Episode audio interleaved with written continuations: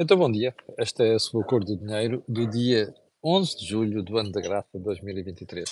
Bom, uh, fora do ambiente normal, mas, como sabe, todos os dias às 8 da manhã nós estamos aqui para tentar ajudar, apenas tentar ajudar a entender os factos económicos e políticos.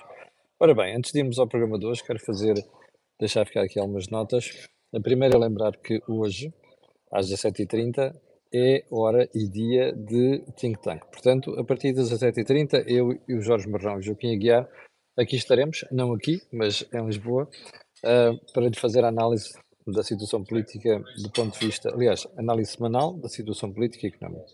Um, também quero, ah, só um pormenor.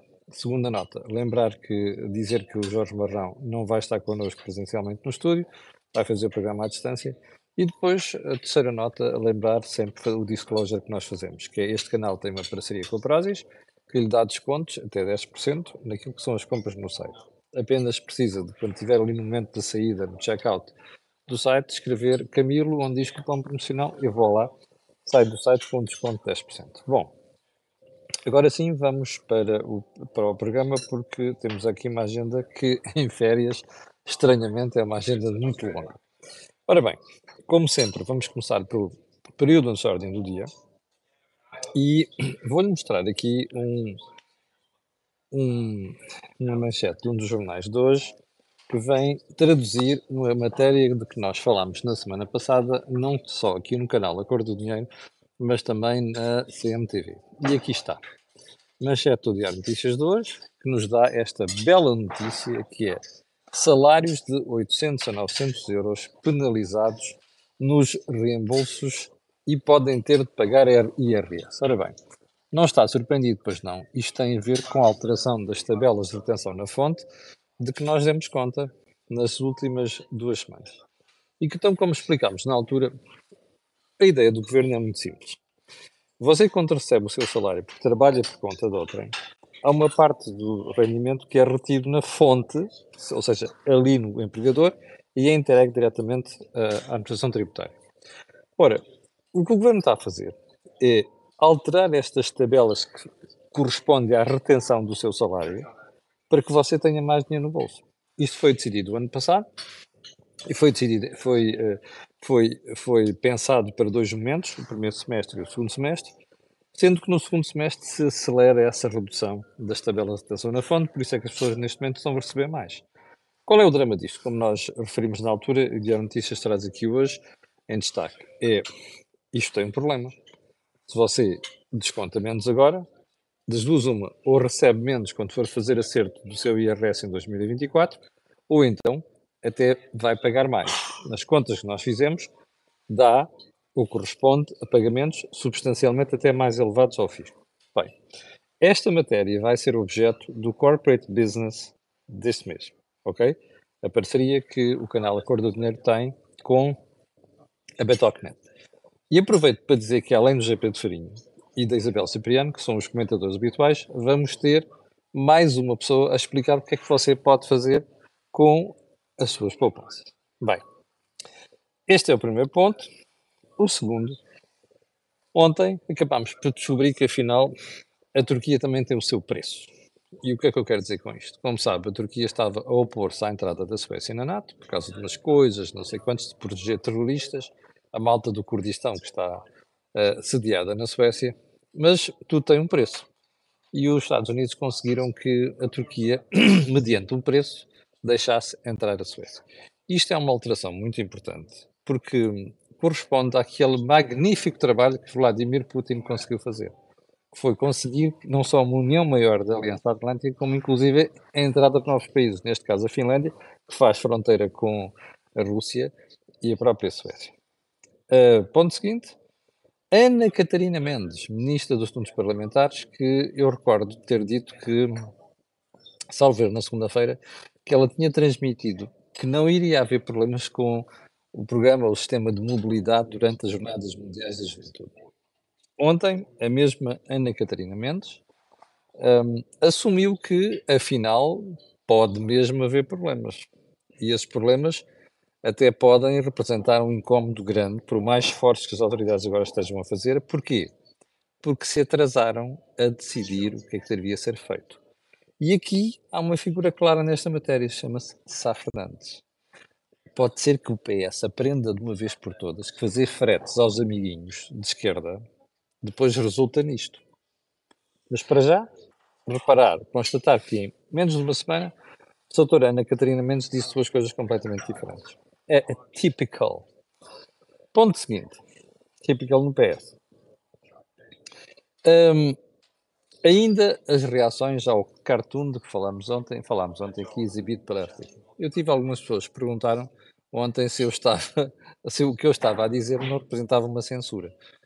A sério? Então eu tive cuidado de dizer aqui que as pessoas são livres de fazer os cartoons que quiserem, não é?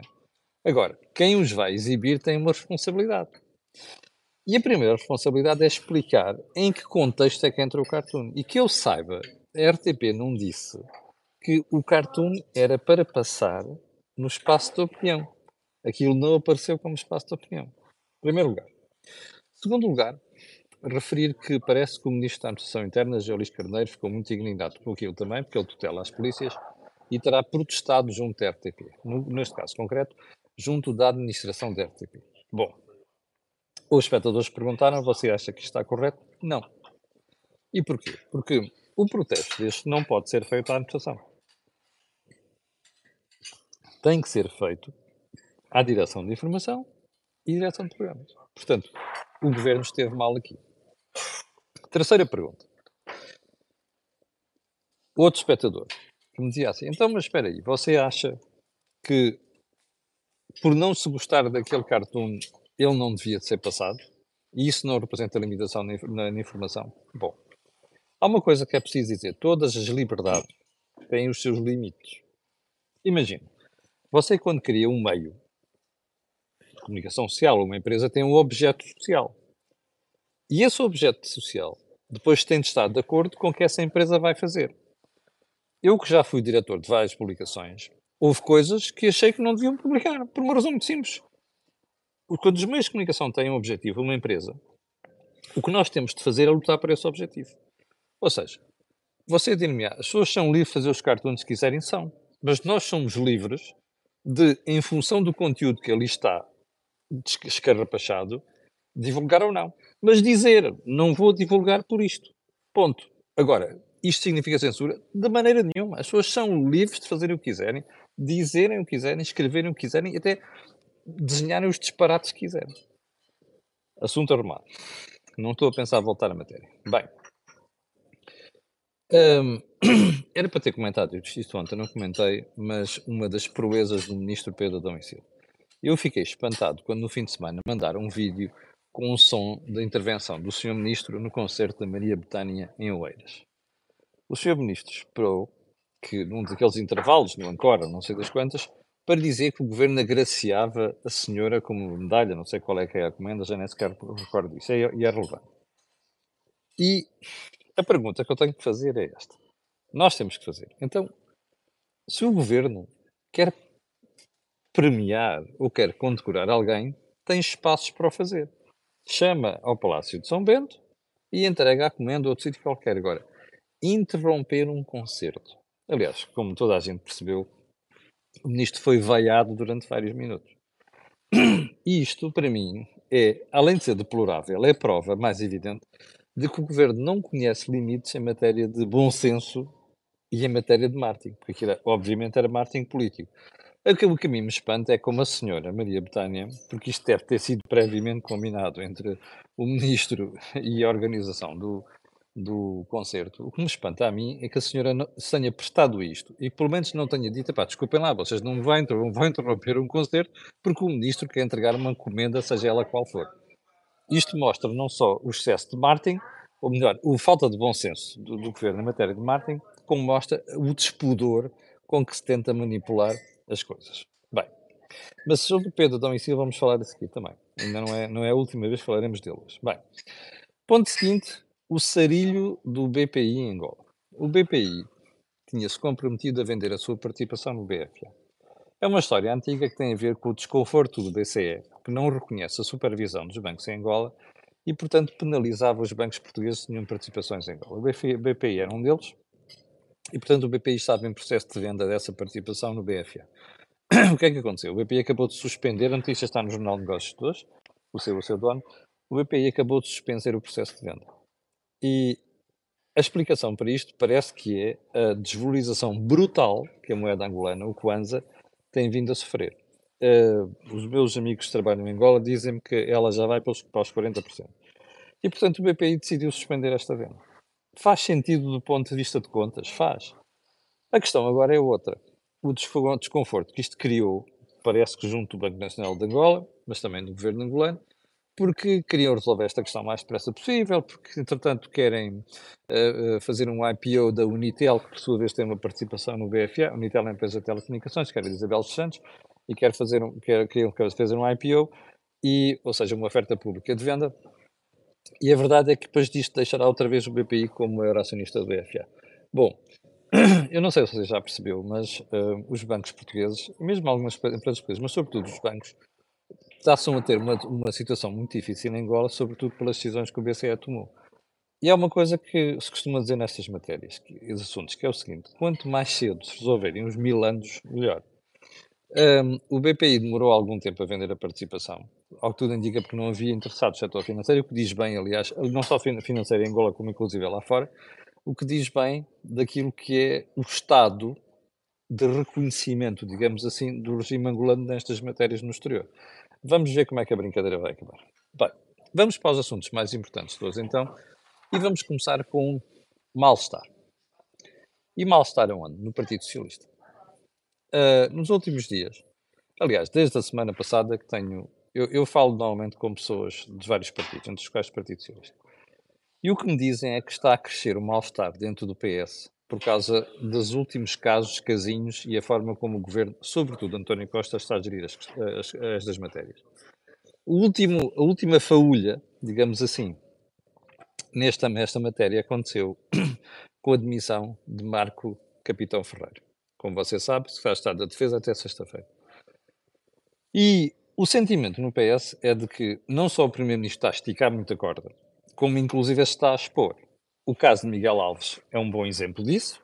Miguel Alves, uh, o Primeiro-Ministro já sabia do caso de Miguel Alves, resolveu esticar a corda, correu mal e ele foi obrigado a admitir-se. E desta vez, aliás, vou-lhe mostrar aqui a manchete do Correio da Manhã de hoje sobre a demissão de Marco Capitão Ferreira. E veja aqui, aliás, o, o desconforto que depois disto cria. Repare, sou arguído por corrupção, tenho de demitir. Isto foi, ou terá sido, o SMS que Marco Capitão Ferreira enviou ao Primeiro-Ministro quando soube que tinha sido constituído arguído. Um, e o Correio da Manhã diz mesmo que o Primeiro-Ministro soube da renúncia do ex-secretário de Estado da Defesa por, por SMS, mas já temia este desfecho. Ou seja, a avaliar por aquilo que o Correio da Manhã diz, o senhor Primeiro-Ministro não só conhecia bem a situação, como sabia que provavelmente as coisas poderiam correr mal e Marco Capitão Ferreira poderia ser, ter problemas com a justiça. Agora, deixe-me fazer uma pergunta. O que é que leva um Primeiro-Ministro a fazer uma coisa destas? Já agora, o Primeiro-Ministro não devia ter, por antecipação, convidado Marco Capitão Ferreira a demitir-se. Veja só a situação em que deixa o governo e como é que isto expôs o governo e o próprio primeiro-ministro. Portanto, toda esta conversa dentro do Partido Socialista do desconforto não me surpreende nada e, pelo contrário, eu acho que as coisas se vão agravar e nós vamos ter nos próximos tempos uma situação ainda mais desagradável dentro do Partido Socialista. E porquê? Porque está a crescer a convicção em certos setores do PS que esta coisa dos charilhos do governo não vai ter fim. Porque também, como se recorda, na semana passada, dentro do próprio PS, começaram a circular informações de que Uh, bom, pá, pronto, agora já passou o pior e tal, já lá vai a TAP, safámos muito bem disto, o próprio Pedro Nuno Santos não fez muitas ondas, e portanto agora é a altura de entrar numa nova. Bom, não tardou dois dias. Apareceu a admissão de Marco que não só as coisas não vão mudar no governo, como o calvário de António Costa. E em maus lençóis o Primeiro-Ministro, como deixa o governo numa situação muito chata. Porque deixa-me fazer-lhe uma pergunta. Imagine você que era ministro. Alguém consegue governar desta maneira? Acha que um primeiro-ministro consegue ter a concentração, o tempo e a dedicação aos assuntos fundamentais do país com este tipo de charivari? Nosso distintíssimo Presidente da República, que gosta muito de falar de coisas que não sabe. Então, o que é que desta vez fez o nosso querido? Hum, voltou a atirar-se ao Banco Central Europeu. Então, o que é que disse o senhor, o senhor Presidente da República? Uh, entendo que não faz sentido olhar para a realidade, que é a subida de juros, invocando a inflação, que, como tem níveis diferentes nos vários países da Europa e tem uma estrutura muito especial. E depois dar a entender que a melhor maneira de resolver o problema é realmente fazer estagnar os salários. Um, Marcelo Belo Souza, Presidente da República. Primeiro lugar, um, aliás, Marcelo até diz mais. Estagnar salários para controlar a inflação é simples demais, para não dizer simplista. Um, todos nós sabemos que o professor, Marcelo Belo Souza é um distinto professor de Direito. Eu sei que em Direito, nas coisas que estudo, é uma coisa chamada Introdução ao Estudo da Economia. E mais, como eu posso comprovar, sou licenciado pela Faculdade de Direito de Lisboa também, um, há uma área a partir do terceiro ano, ou havia, em que havia uma especialização em Jurídica Económica. E volta-se a ter algumas cadeiras da área de finanças públicas e economia, onde se aprendem estas coisas. O senhor Presidente da República não é economista. Mas não é preciso ser economista. Basta estudar um bocadinho. E há duas coisas falsas aqui que eu procuro. Em segundo lugar, é quando ele vem dizer que uh, uh, é simplista. Mas qual simplista? Há um excesso de procura e das duas uma. Ou você segura salários ou sobe taxas de juros. É muito simples. Relação, senão o consumo perpetua-se. É? A menos caso um susto qualquer na economia. E esse é que é o problema. Ora, o Presidente da República não sabe disto por formação. Não é preciso. Qualquer pessoa, até uma dona de casa, sem desprimir para as donas de casa, estudando um bocadinho, sabe estas coisas. Portanto, vir fazer estas declarações é perfeitamente estúpido. Não há outra explicação para isto. E, portanto, quem quer parecer populista não é? e sair bem durante, durante, perante a opinião pública, diz disparates desses, porque realmente são verdadeiros disparates, que é uh, o que aqueles senhores estão a fazer uh, é simplista, o, para não dizer simples, como disse o Presidente da República. Bom, ponto seguinte. Um, Vou mostrar aqui a manchete do Jornal de Negócios de hoje, que é sempre disclosure, é o meu jornal, e olha aqui. Portugal foi dos países que mais subiu as taxas de IRC, perdão, de IRS um, no espaço da União Europeia. Isto é um estudo da Comissão que abrange o período de 1995 até 2023. E este estudo diz que Portugal foi, de facto, dos países que mais subiu as taxas de IRS. Vamos contabilizar, então, desde 95 a um, um, 2023. Quem é que governou mais durante este período? Foram 17 anos, ou 18 anos agora, de Partido Socialista e 7 anos de direita. Inclusive, 4 anos em que a direita andou ali a apanhar bonés, uh, ou seja, gerir a insolvência criada pelo Partido Socialista. Portanto, primeiro ponto, realçar quem foi as principais forças políticas que governaram o país durante esta, este período. Em segundo lugar, lembrar que as taxas de IRC e IRS eram um pulo enorme. Uma parte disto tem a ver com o período da Troika, e como nós não tivemos que subir uh, impostos. Mas não é apenas isso, não é? Ou seja, há uma tendência constante de subida do IRS durante este período todo. O que é que isto quer dizer? Bem, em primeiro lugar, estão-nos a contar uma história. Porque a conversa é sempre a mesma. Quando a esquerda chega ao poder, aí vamos abaixar os impostos, fazer aquilo contrário do que a direita fez. Não fez. Em primeiro lugar, nós ainda temos taxas de IRS eh, aumentadas durante o período da Troika que não foram alteradas. E quem é que governou nos últimos sete anos? Partido Socialista. Em segundo lugar, eh, que é um aspecto particularmente importante, uh, é lembrar que durante sete anos houve tempo mais que suficiente e foi-nos dito que tínhamos chegado ao fim da austeridade, os impostos eram baixos. É okay? Terceira mentira. Aí não sei das quantas, a inflação não está, o governo não está a aproveitar a inflação. Está. Então sobe. Os escalões de IRS não atualizam e, portanto, isto significa que a gente vai passando para patamares superiores de tributação. Ou seja, só mais impostos, que é aquilo que, está, que aconteceu. E depois há aqui uma coisa ainda mais aborrecida no meio disto tudo, e que é um processo que ninguém lhe contou. É assim, tudo isto tem a ver, obviamente, com o crescimento do Estado Social. Porque quando lhe dizem assim, ah, estou de Estado Social para aqui, Estado Social para ali, whatever that means, há uma coisa que não nos podemos esquecer. É que o Estado Social tem um custo.